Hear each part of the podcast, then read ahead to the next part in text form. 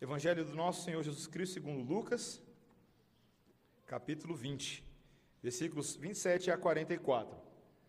Como os irmãos podem ver, vida após a morte é o tema que nós trataremos a partir deste texto de hoje. Se você quiser ah, saber como tem sido essa série no Evangelho de Lucas e as outras séries que nós pregamos na igreja, você pode ah, consultar essa série no site da igreja, também no nosso canal no YouTube. Nós estamos colocando lá sequencialmente para que os irmãos possam revisitar, recapitular e estudar em casa, muitas vezes compartilhando com a família, a mesa, quando você se senta para um culto familiar, todas as séries que nós estamos fazendo e assim ah, trazer o benefício de ter a palavra de Deus confirmada no seu coração.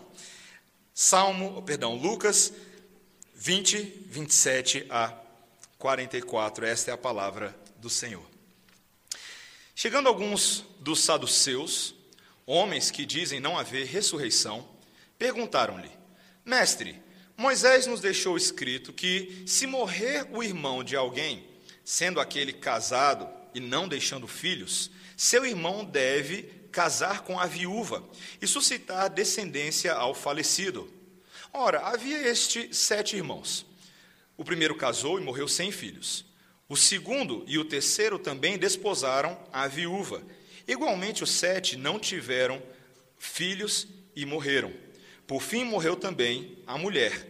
Esta mulher, pois, no dia da ressurreição, de qual deles será esposa? Porque os sete a desposaram. Então lhes acrescentou Jesus: Os filhos deste mundo casam-se e dão-se em casamento mas os que são havidos por dignos de alcançar a era vindoura e a ressurreição dentre os mortos não casam, nem se dão em casamento, pois não podem mais morrer, porque são iguais aos anjos e são filhos de Deus, sendo filhos da ressurreição. E que os mortos hão de ressuscitar, Moisés o indicou no trecho referente à sarça, quando chama quando chama ao Senhor o Deus de Abraão, o Deus de Isaac e o Deus de Jacó. Ora, Deus não é Deus de mortos, e sim de vivos, porque para ele todos vivem. Então disseram alguns dos escribas: Mestre, respondeste bem. Dali por diante, não ousaram mais interrogá-lo. Mas Jesus lhes perguntou: Como podem dizer que o Cristo é o filho de Davi? Visto como o próprio Davi afirma no livro dos Salmos: Disse o Senhor ao meu Senhor: Assenta-te à minha direita, até que eu ponha os teus inimigos por estrado dos teus pés. Assim, pois, Davi lhe chama Senhor, e como pode ser ele seu filho? Esta é a palavra de Deus. Vamos orar, irmãos. Senhor, nós nos alegramos com esta magnânima revelação inspirada pelo Espírito Santo de Deus, entregue a Lucas e desta vez por nós, a nós, para que possamos hoje aprender a tua vontade, conhecer as grandes realidades da graça que estão destinadas para nós como a eternidade. Dá-nos a graça de aprender sobre isso em nome de Jesus. Amém. Uma pergunta para vocês: vocês já ouviram falar do conceito de transhumanismo? Se você nunca ouviu falar desse conceito, deixe-me colocar então uma outra pergunta para você. O que, que você acha da ideia de seres humanos melhorados? Interessante, né? Já pensou em implantes oculares capazes de incrementar a sua visão?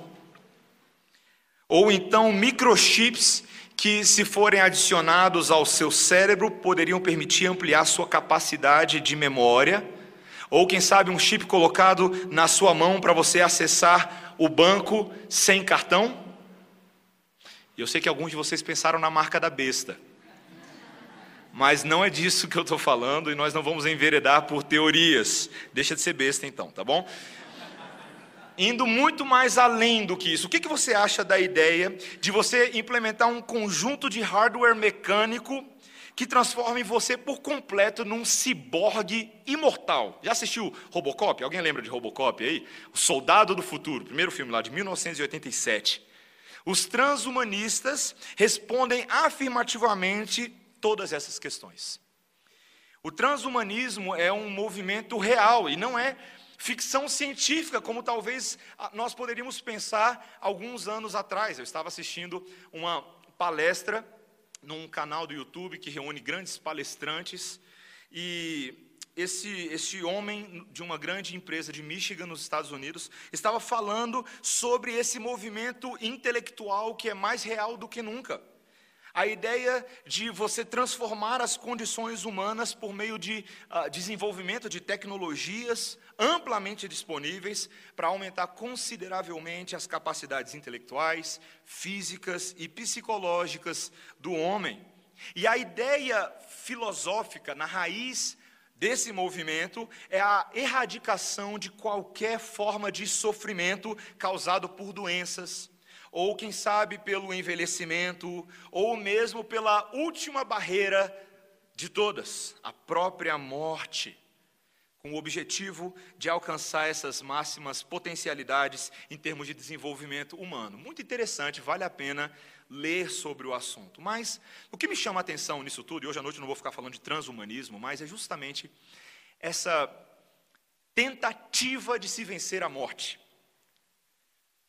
Esse desejo no coração do homem de lidar com a dura realidade da morte, o grande mistério, talvez daquilo, da, da, pergunta que se faz, a clássica pergunta, de onde viemos e para onde vamos, a impossibilidade de tantos de saber o que é que vem depois da morte, tem levado muitos a querer estender a vida. E o livro de Eclesiastes deixa bem claro que o coração do homem, ele tem esse dispositivo de busca pela eternidade, o desejo de encontrar respostas, de ter significado na existência. Mas enquanto os homens não sabem como responder a isso, eles vão tentando perpetuar a espécie. Meus irmãos, o texto de hoje é um texto que fala sim sobre eternalidade. Não num sentido teórico, mas num sentido prático, num, num sentido em que nós podemos usufruir dessa realidade, tendo o nosso coração confortado na verdadeira existência daquilo que é eterno. Não algo que é baseado em expectativas, em hipóteses, em teorias, mas aquilo que é realidade concreta. A verdade a respeito da vida após a morte. E esse texto ele vai nos dar, ele vai tratar do problema, ele vai apresentar o problema e nos dar três fortes argumentos para lidarmos com o problema da morte, como entender a vida após a morte. Primeiro, ele vai falar sobre a superioridade da ressurreição. Depois, ele vai falar sobre a existência contínua das almas. E, em último lugar, ele vai falar sobre a pré-existência de Deus e a ressurreição do Filho. São três fortes argumentos para nós pensarmos sobre este assunto e termos o nosso coração confrontado com a verdade de Deus. Primeiro, ele faz a apresentação do problema, logo a partir do versículo 27. Veja quando ele diz assim: Chegando alguns dos saduceus, homens que dizem não haver ressurreição. Apenas para recapitular o contexto, nós estamos no meio de uma sessão onde o Senhor Jesus Cristo ele vem refutando ah, não desde semana passada, mas há muito tempo atrás, ah, os ataques dos fariseus contra a sua divindade, contra a sua identidade messiânica. Ah, e uma vez que ele lidou com os fariseus e os escribas, agora ele passa a lidar com esse grupo chamado saduceus. E é curioso esse grupo porque nós não temos muito, muita informação a respeito deles. Eles só aparecem aqui no livro de Lucas e aparecem bem pouco no restante das escrituras sagradas, um pouco nos evangelhos, um pouco no livro de Atos. Mas o motivo pelo qual pouco se sabe a respeito deles é porque muitos dos seus escritos e documentos se perderam ah, pelos séculos. Então a gente sabe mais a respeito dos saduceus a partir dos seus oponentes do que por eles mesmos. Mas temos o suficiente para afirmar que este grupo era um partido conservador judeu. Eles estavam ligados ao alto sacerdócio e à aristocracia política. ah, eram homens que possuíam uma mentalidade muito mundana, cheia de interesses, e por isso eles estavam muito dispostos a cooperar com o domínio dos romanos, numa espécie de troca de favores. Eles se viam realmente como uma elite social. Eles tinham uma religião ah, que era muito mais nominalista do que verdadeira, uma religião tradicional e conservadora, que se baseava apenas no Pentateuco e não em todo o Antigo Testamento. Ah, então, apenas nos cinco livros da lei de Moisés iniciais, mas era uma religião formal, vazia, uma religião fria e de aparências. E, curiosamente, ao contrário dos fariseus, que com relação aos saduceus parecem estar um pouquinho melhor, mas os saduceus aceitavam apenas o mundo material. O grande ponto era esse: eles não aceitavam a ideia de uma ressurreição, de uma vida que não fosse essa vida. Eles negavam a realidade dos anjos, dos espíritos, e assim eles viviam. Eram homens materialistas, homens presos naquilo que eles podiam ver e tocar e sentir. E eles eram mais um dos grupos confrontando o Senhor Jesus Cristo. Eles trazem aqui um, um estudo de caso que talvez na visão deles possa confrontar esse absurdo da ressurreição defendido por Jesus e por seus discípulos. E eles trazem a ideia de um casamento por levirato. Algo que estava baseado na lei de Moisés, lá em Deuteronômio 25. Depois você pode, com calma, ler. Mas esse casamento por levirato era uma, ah, uma disposição da lei, uma disposição antiga, que tinha o objetivo de evitar que o nome ah, e a família de um homem perecessem, caso ele viesse a perecer. Quando um homem morria sem filhos, o irmão dele deveria ficar com a viúva e suscitar filhos para o falecido, dando assim continuidade à família. Estranha essa lei, né? Seria estranho a gente fazer isso hoje em dia, mas era uma previsão da lei. Então, esses homens chegam para Jesus e criam uma situação esdrúxula. Basicamente, eles dizem: olha, existe aqui uma família com sete irmãos. Jesus, é o que eles começam a contar a partir do versículo 29, tá? O mais velho casou e morreu sem deixar filhos. Então veio o segundo e casou-se com a viúva. E depois o terceiro. E assim a mesma coisa aconteceu com cada um deles. Casava, morria e não dava filhos para ela. E todos os sete morreram sem deixar filhos, e eventualmente a própria viúva morreu. Uma situação desgraçada de vida, né, gente? Sete maridos, nenhum filho. E, e eles trazem a seguinte indagação: o que, que vai acontecer no dia da ressurreição? De qual dos sete ela vai ser esposa? Já imaginou? Ela chegando no céu. E agora, qual é a técnica a implementar? Unidunite salamemingui. Vai ter que escolher alguma coisa. Isso não faria a ideia da ressurreição algo sem sentido? E, caso na cabeça deles houvesse uma impossibilidade para essa resposta, logo a própria ressurreição estava invalidada em meio a essa confusão toda. Me impressiona, meus irmãos, apenas uma pequena observação, esse padrão de pegadinha dos saduceus, fariseus, escribas, o desejo não de conhecer a verdade pela verdade, como nós falamos na semana passada, mas o desejo simplesmente de estar por cima, não importa qual é o argumento. Esse, esse exemplo deles tem um interesse puramente acadêmico, porque no seu coração eles já eram incrédulos. Eles não estavam suscetíveis a serem convencidos, como vimos na semana passada.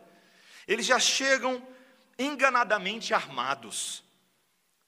E muitas vezes não há argumento contra quem já vem armado. Isso simplesmente para que nós saibamos, meus irmãos, que se o Senhor Jesus Cristo lidou com esse tipo de gente, nós vamos lidar com esse tipo de gente. É inevitável. Eu, eu vejo muitas pessoas que às vezes ficam ah, frustradas com os ataques do mundo, com os constantes desafios, mas, meus irmãos, vai ser assim até a volta de Jesus. Exatamente assim. E possivelmente cada vez pior.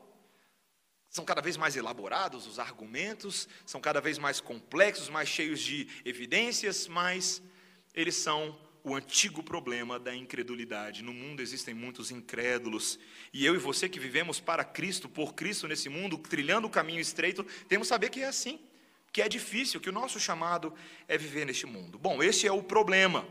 Qual que é o primeiro argumento que o Senhor Jesus Cristo dá? Ele começa a mostrar a partir do versículo 34, quando ele diz assim: Lhes acrescentou Jesus: Os filhos deste mundo casam-se e dão-se em casamento. Mas os que são havidos por dignos de alcançar a era vindoura e a ressurreição dentre os mortos não casam nem se dão em casamento. A primeira coisa que o Senhor Jesus Cristo começa a mostrar é que é uma falha equiparar a era por vir com a era presente, porque elas são diferentes. Elas, como nós veremos adiante, depois em outros textos de Lucas, elas têm semelhanças, mas elas são conceitualmente diferentes e distintas.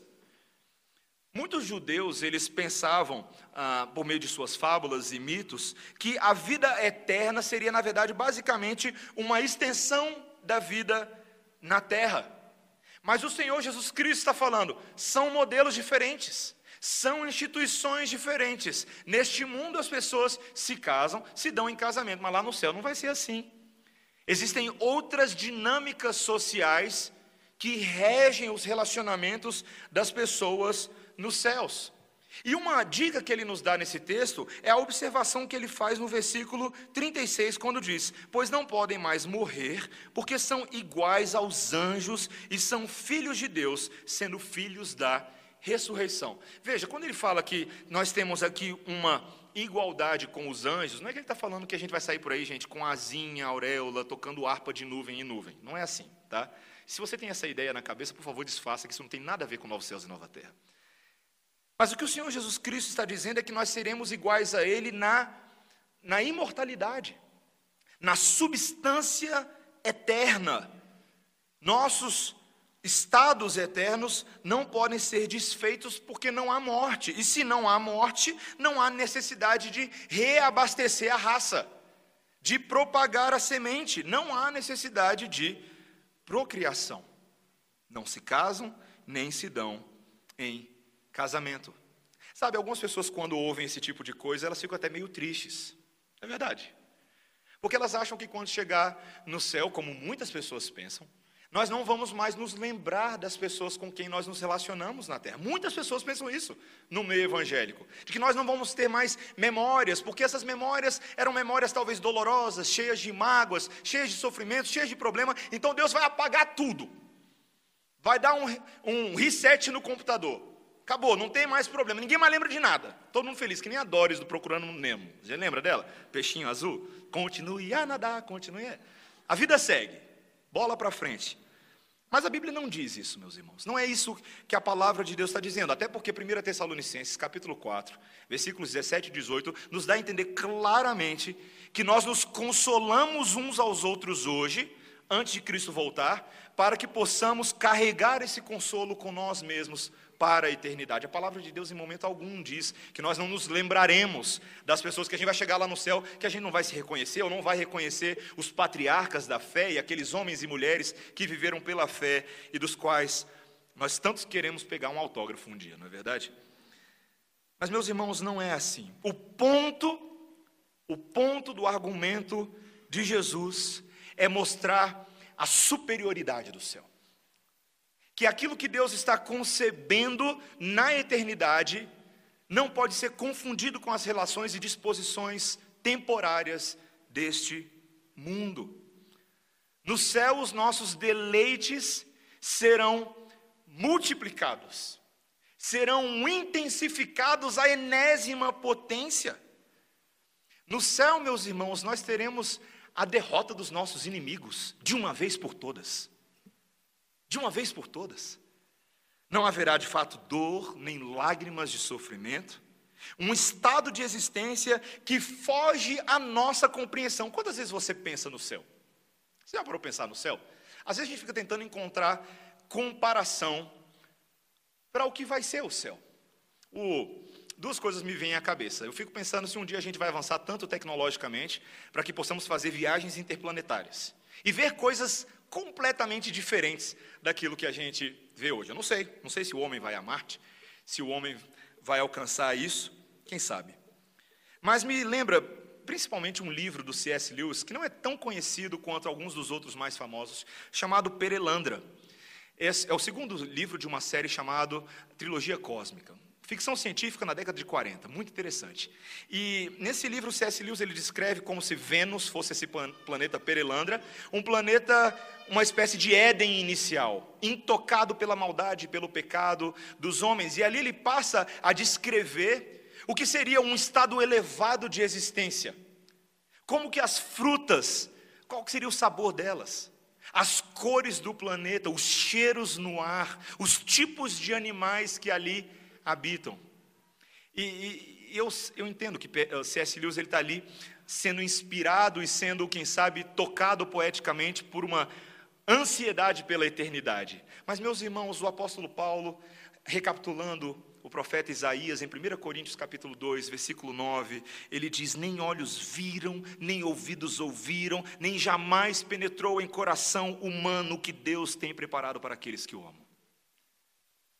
Os saduceus estavam aqui num argumento acadêmico com, com Jesus, porque potencialmente na fé deles, eles não tiveram talvez o privilégio que o apóstolo Paulo teve de subir ao terceiro céu e ver coisas indizíveis, coisas que ele não podia sequer compartilhar.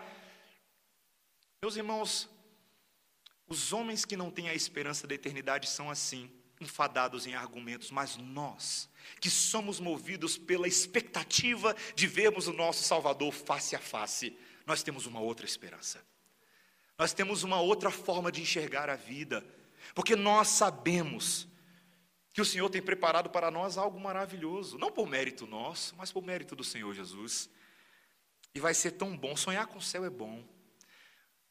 Vários autores que eu conheço e teólogos falam sobre a necessidade de ansiarmos pela volta do Senhor Jesus Cristo e de estarmos na presença dele como uma forma de sobrevivermos os nossos dias, para que não venhamos a esmorecer, a ficar desanimados por qualquer coisa, mas que nos lembremos que as aflições do tempo presente não se comparam com a glória do porvir, como o apóstolo Paulo afirma em 2 Coríntios capítulo 4, versículos 16 a 18. Nós precisamos nos lembrar, meus irmãos, como o próprio texto fala, que nós não apenas seremos filhos da ressurreição, mas de uma certa maneira nós já somos filhos da ressurreição. Ainda que não estejamos completamente nesse estado, mas hoje eu e você, que estamos em Cristo, já estamos ressuscitados nele. Nosso pecado já foi crucificado com ele e a vida dele já é nossa. Já foi transferida e imputada para nós, a nós nova justiça. E eu e você precisamos nos consolar nessa realidade eterna. Eu e você somos uns dos outros família espiritual de Deus. Nós iremos cultuar a Deus não somente aqui nos, nos ambientes da Igreja Presbiteriana Redenção, mas na presença do Cordeiro. Estaremos lá reunidos com irmãos de outras igrejas em Brasília, do Distrito Federal, do Brasil, de outros continentes. Estaremos lá reunidos com pessoas que viveram em épocas diferentes da nossa. Irmãos que viveram há 100 anos atrás, alguns há 500, outros há mil, outros há 5 mil anos atrás. Todos nós, juntos, falando a mesma língua, cantando os mesmos cânticos. Vai ser bom demais. E eu e você precisamos nutrir o nosso coração nessas expectativas, para a gente não ficar enfadado em picuinha e fofoca de igreja. Para a gente parar de besteira. Para nós olharmos para frente com os olhos da fé para os horizontes da palavra de Deus e buscarmos isso. Esse é um dos primeiros argumentos. O segundo argumento não é apenas aquele que diz respeito à superioridade da ressurreição, mas também à continuidade das nossas almas. Olha o que ele diz no versículo 37. Ele diz: E que os mortos hão de ressuscitar. Moisés o indicou no trecho referente à sarça, quando chamar o Senhor o Deus de Abraão, o Deus de Isaac e o Deus de Jacó. Em segundo lugar, Jesus não passa a falar agora não mais de casamento, mas ele passa a falar de ressurreição. A própria questão, a verdadeira indagação dos saduceus. Muitos desses homens, como nós falamos, não enxergavam uma base para a ressurreição, uma base clara para a doutrina da ressurreição no Antigo Testamento e nem nesses moldes de Jesus. Mas Jesus agora dá um argumento para a ressurreição com base no quê? Na lei de Moisés. na lei de Moisés. Ele começa a falar da sarça. Que sarça? Que sarça que ele está falando? Os saduceus reconheceriam, os fariseus também.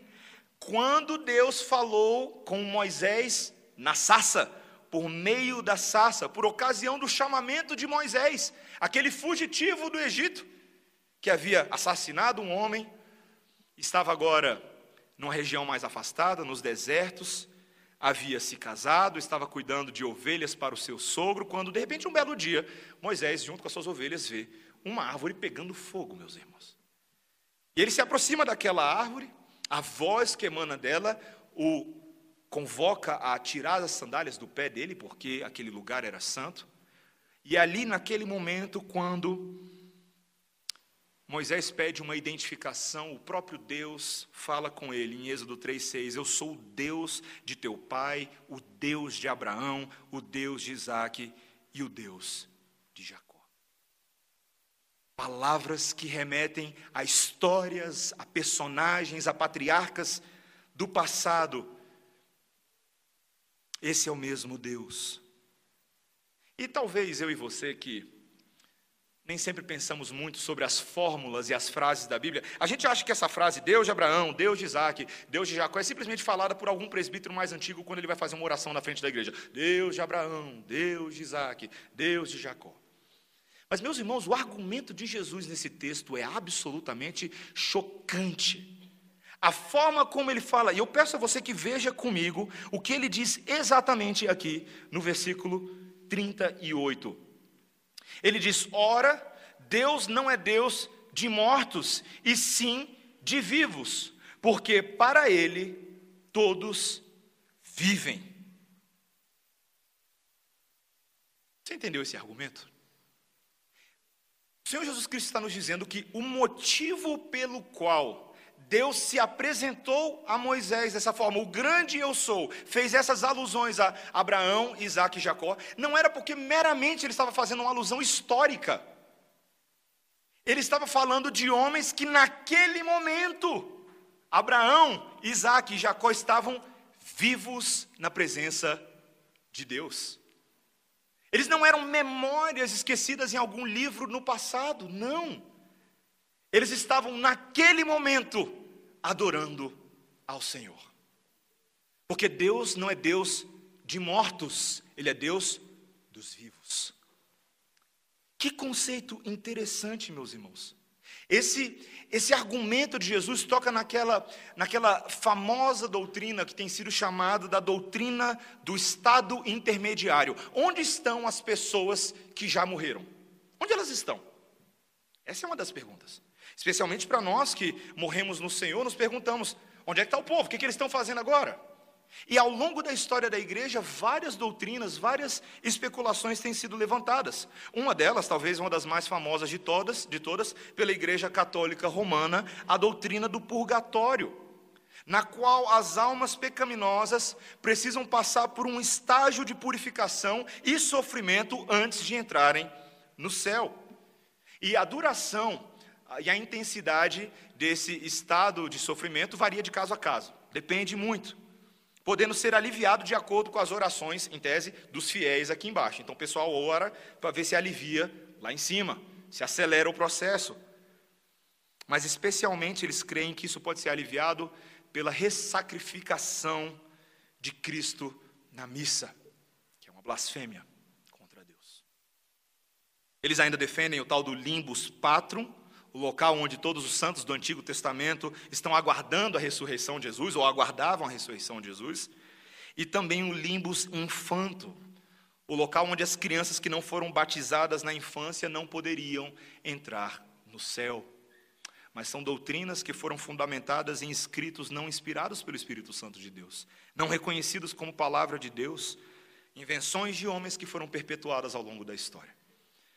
Outros, ainda na Idade Média, defendiam algumas seitas, como os russelitas e os irvinguistas, defendiam a doutrina do sono da alma, a ideia de que a alma continua a existir depois da morte, mas num estado de repouso ou sono inconsciente.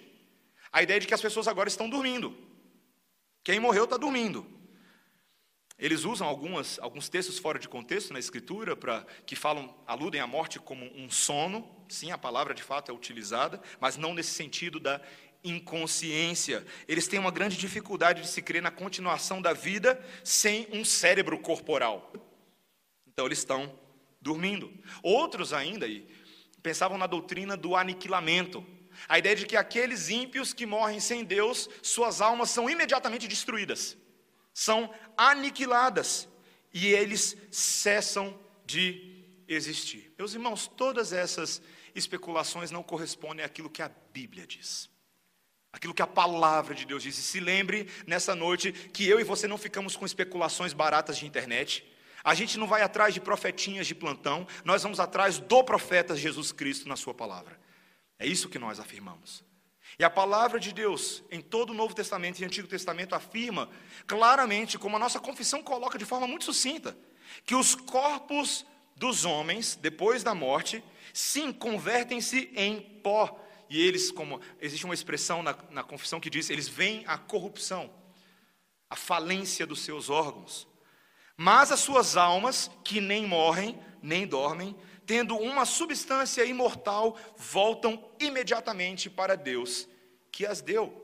Isso de fato acontece, meus irmãos. A palavra de Deus está cheia de exemplos sobre isso. O ladrão da cruz, aquele que nos 49 minutos do segundo tempo, possivelmente 50 minutos do segundo tempo, na iminência da sua morte, tem um encontro com o Senhor Jesus Cristo e roga por misericórdia, clama por misericórdia. Ele diz lá em Lucas 23, 42, 43: Lembra-te de mim quando vieres no teu reino. O que o Senhor Jesus Cristo responde para ele? Jesus lhe respondeu: Em verdade te digo que hoje estarás comigo no paraíso. Hoje, daqui a pouquinho. Lembre-se de Paulo. Paulo, que estava eventualmente aprisionado em Roma, escrevendo várias das suas cartas, e quando ele escreve aos Filipenses, no capítulo 1, versículo 23 e 24, ele diz: Ora, de um e de outro lado estou constrangido, tendo o desejo de partir e estar com Cristo, o que é incomparavelmente melhor, mas por vossa causa é mais necessário permanecer na carne. Meus irmãos, aqueles justos que morrem no Senhor estão sendo aperfeiçoados neste momento na santidade dele estão gozando da presença dele, estão aguardando a plena redenção dos seus corpos, para receber corpos novos e glorificados. Mas as almas dos ímpios, neste momento, estão sendo lançadas no inferno, onde ficarão ali aguardando em tormentos e trevas espessas, que são a sala de espera para o juízo final. E além desses dois lugares, meus irmãos, não tem mais nenhum outro lugar que a Bíblia fala. Não tem meio de campo, não tem purgatório, não tem nada. É só isso. Meus irmãos, essa é uma doutrina de grande peso para nós, mas é uma doutrina também de grande conforto.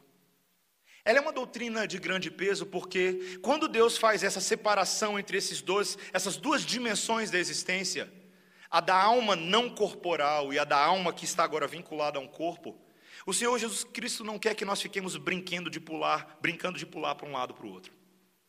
Eu e você não podemos orar para os mortos, como tantas pessoas fazem. A palavra de Deus condena veementemente essa prática, como abominável, no Antigo e no Novo Testamento. Orar para espíritos, orar para que Deus faça alguma coisa por eles, meus irmãos, não há nada mais que possa ser feito, porque tudo que tinha para acontecer em terra já cessou. Por outro lado, meus irmãos, isso traz um grande conforto para a gente, porque eu e você agora acabamos de ouvir que o relacionamento entre Deus e Abraão, Deus e Isaac, Deus e Jacó, era tão importante para Deus que ele decidiu manter esse povo vivo. Esses homens eram pecadores, eu e você conhecemos a história deles, eles deram muita dor de cabeça para o Senhor. Mas por causa da misericórdia e da graça de Deus, por causa do pacto e da aliança, eles estão para sempre na presença do Senhor, porque o nosso Deus se compromete com pessoas. O nosso Deus se compromete com o seu amor, com o seu perdão. Esse é um relacionamento real de Deus, não apenas quando Abraão, Isaac e Jacó eram fortes e suficientes, mas também na fraqueza e na insuficiência deles. Deus não os escolheu para jogá-los numa lata de lixo qualquer. Meus irmãos, isso é uma, uma verdade confortadora para nós.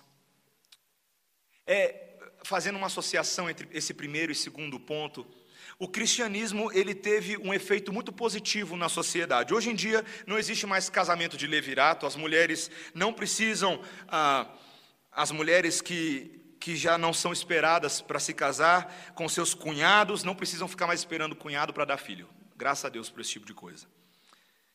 E meus irmãos, por causa da influência moral cristã ao longo dos séculos, hoje os pais adotam crianças por compaixão por elas, eles dão amor a essas crianças, eles preparam elas para um futuro melhor, não apenas para continuar o seu próprio nome através da família, mas para que elas de fato tenham um futuro bom. Mas, meus irmãos, a maioria dos pais adotivos, eles querem bebês ou crianças saudáveis. E isso é um grande contraste com a adoção de Deus. Eu me lembro de uma história que eu ouvi de um pastor lá nos Estados Unidos chamado Lemont. E ele contou que um casal na igreja dele foi, foi adotar uma criança com necessidades especiais.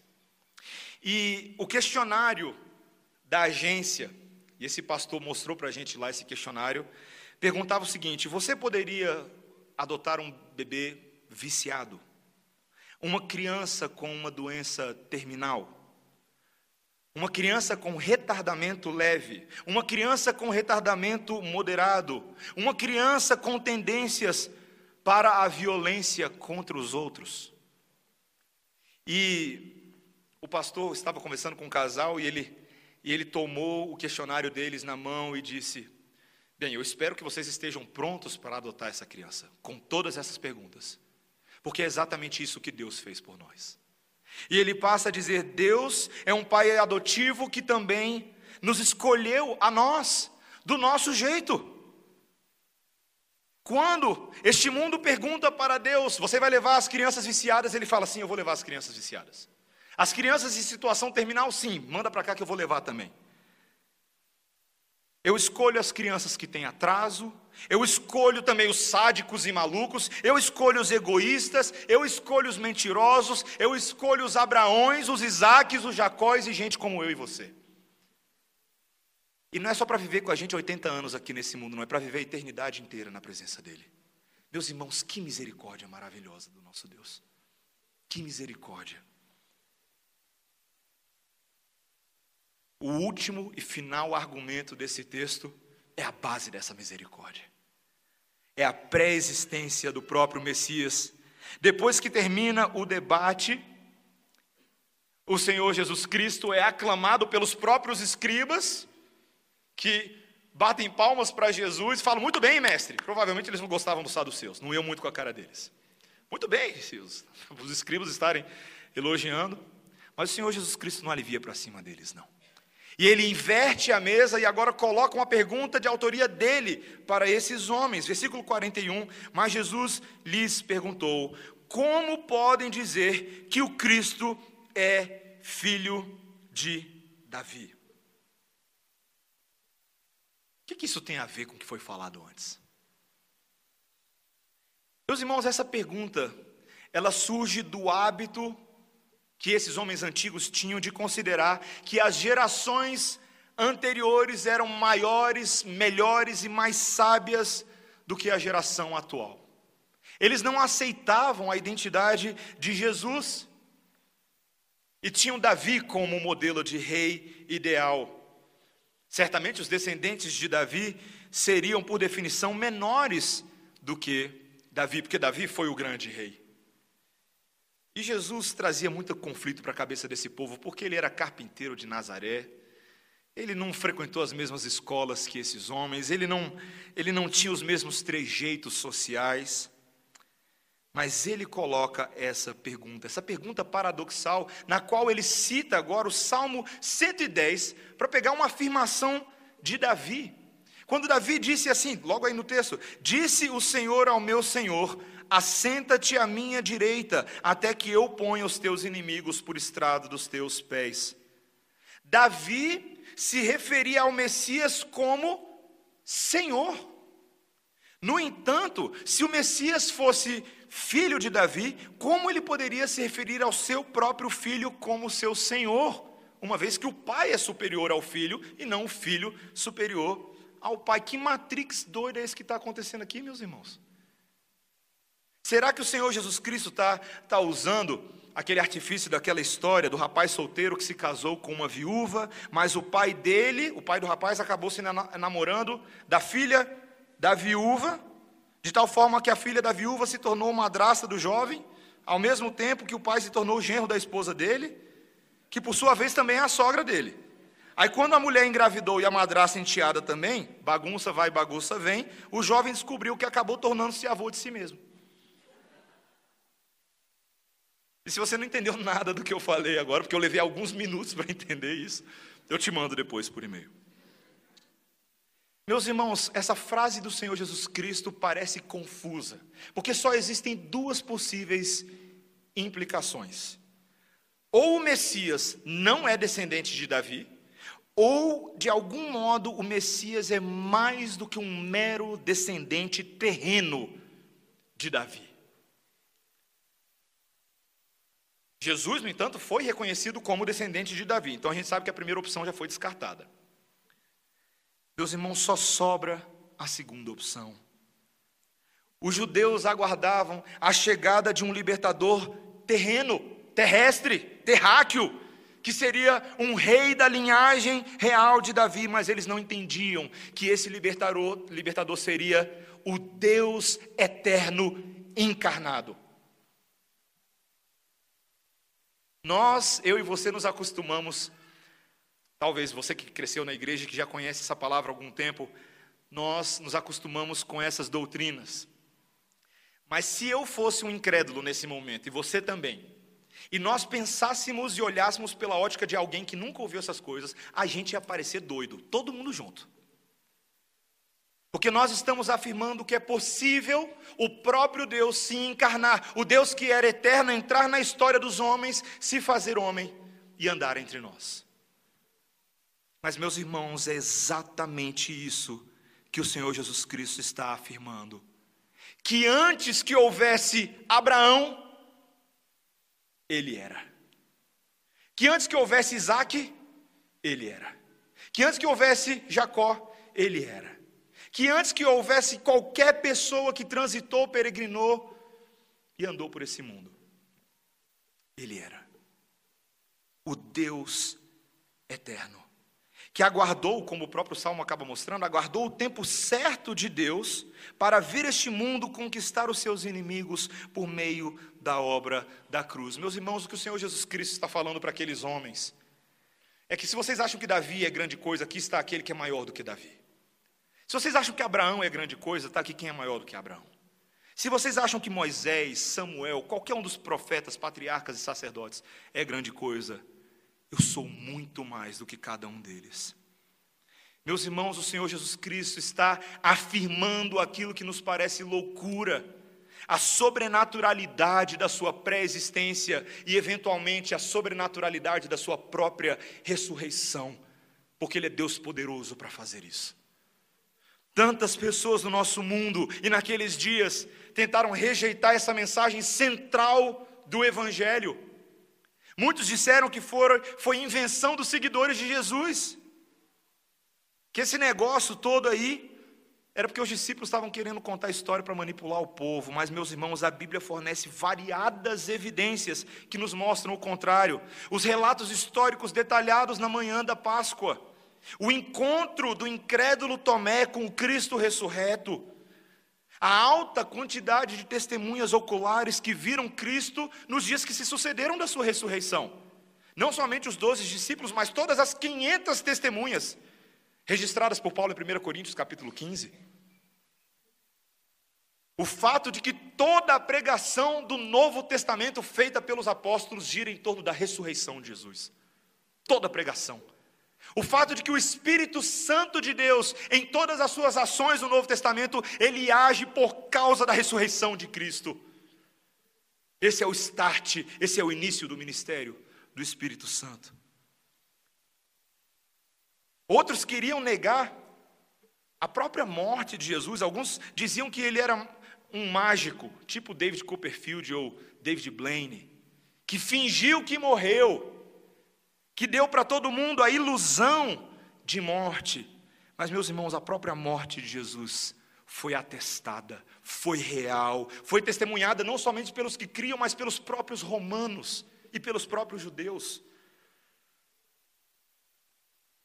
Talvez um dos argumentos mais utilizados para tentar negar tudo isso é: meus irmãos, ninguém nunca voltou dos mortos para contar como é que funciona.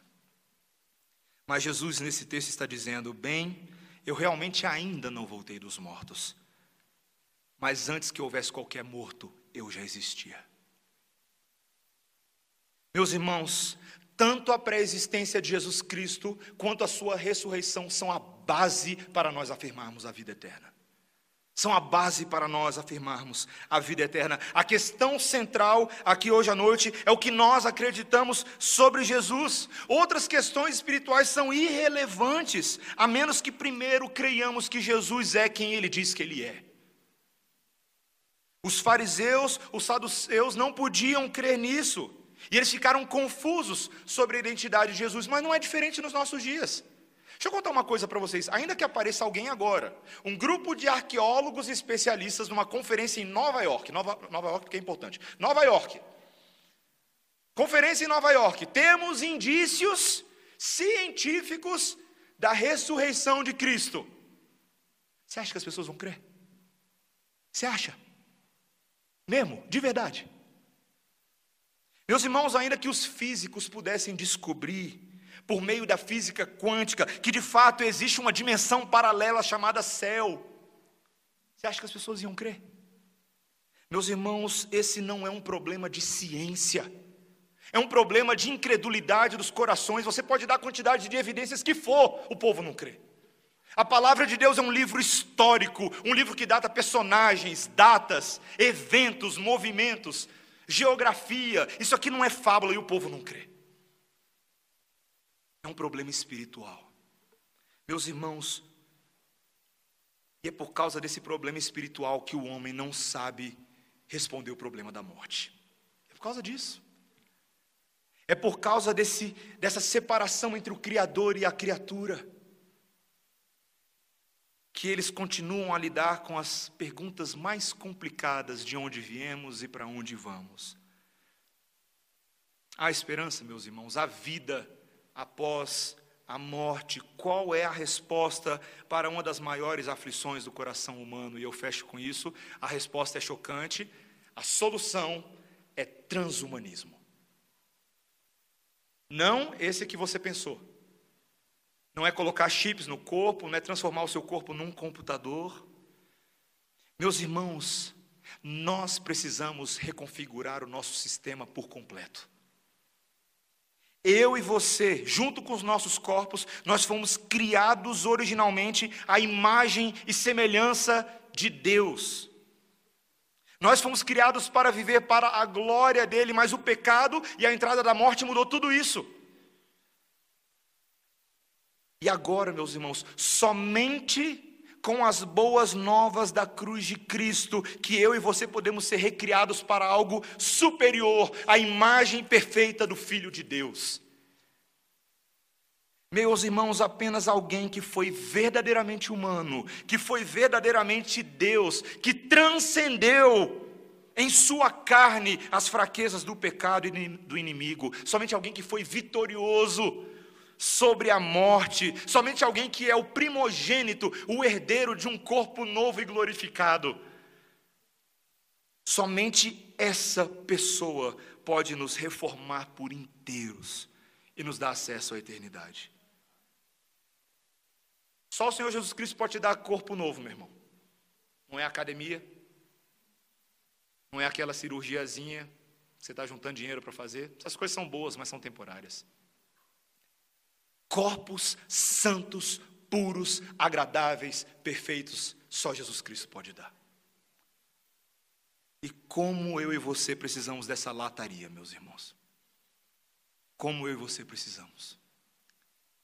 Esse é um texto evangelístico, você percebeu? Há um apelo aqui. O apelo é: o que você vai fazer com toda essa realidade? Você vai fazer que nem os saduceus, que não estavam interessados na verdade, ou eu e você consideraremos se cremos nessa verdade, porque somente crendo nela que podemos ser salvos. Romanos 10, 9. Se com a tua boca confessares Jesus como Senhor e com teu coração creres que Deus o ressuscitou dentre os mortos, será salvo. Esse é o caminho. Tem que crer nisso. Tem que crer no super-humano, o nosso Senhor Jesus Cristo. Naquele que não pecou, naquele que nunca transgrediu a vontade de Deus naquele que é o nosso Deus e o nosso Messias. Amém? Que você leve essa esperança, que você carregue essa mensagem pelo mundo, da superioridade da ressurreição do nosso Deus. Oremos, irmãos. Senhor Deus, nós te louvamos nessa noite, porque este texto nos desafia, nos confronta a pensar em coisas que nós não pensamos o tempo inteiro. São assuntos que fogem à normalidade cotidiana das nossas vidas. Mas assuntos que carecem da nossa máxima atenção. Porque são assuntos de vida e morte. São assuntos que são capazes de mudar para sempre o curso da nossa existência. Senhor, ajuda-nos a crer no Evangelho da ressurreição. Quantas pessoas aqui nessa noite se encaixam em duas de três categorias? Ou sequer creem nessas coisas, ou creem no Evangelho, mas vivem como ateus e não pensam na ressurreição todo dia? Senhor, e existem aqueles que entenderam e que vivem pela fé nessas verdades. Senhor, queremos ser estes. Dá-nos a tua graça, o teu espírito muda o nosso coração, dá-nos olhos espirituais para que pela fé enxerguemos as tuas promessas nos alcançando exatamente nesta noite, Senhor. Por força da obra de Jesus, por força da reconciliação, da expiação, da propiciação, da substituição, por força da remoção da maldição que estava sobre nós, que eu e os meus irmãos possamos entender o que significa viver desde já a vida eterna. Senhor, que nós não fujamos dessa verdade. É o que nós te pedimos, Senhor, em nome de Jesus. Amém. Amém. Meus irmãos, nesse momento nós vamos ter um batismo.